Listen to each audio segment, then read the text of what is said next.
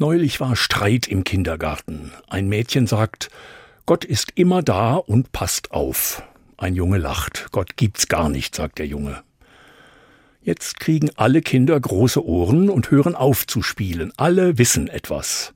Von Eltern, Oma, Opa, vom Kindergottesdienst, bis ein Junge ruft, Los, wir stimmen jetzt ab. Wer glaubt, dass es Gott gibt? Ein paar Kinder heben die Hand. Wer glaubt nicht, dass es Gott gibt? Jetzt melden sich andere. Es sieht nach Unentschieden aus. Eine großartige Idee, finde ich.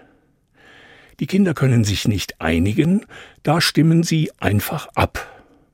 Sie lösen die spannendste Frage der Weltgeschichte durch eine Abstimmung. Herrlich. Die Frage, ob es Gott gibt, ist ja nicht zu lösen. Da schwanken die Antworten mal so, mal so.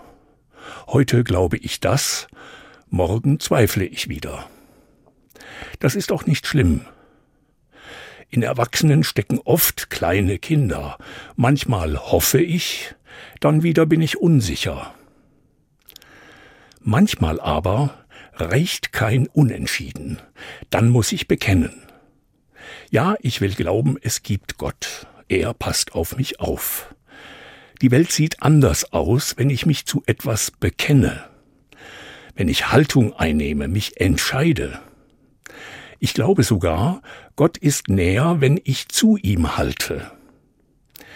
Ich will mein Leben ansehen, als sei Gott da, festhalten an seiner Güte, seiner Fürsorge. Vielleicht sieht mein Leben dann heller aus, irgendwie freundlicher, könnte ja sein. Dann hätte ich mich gut entschieden.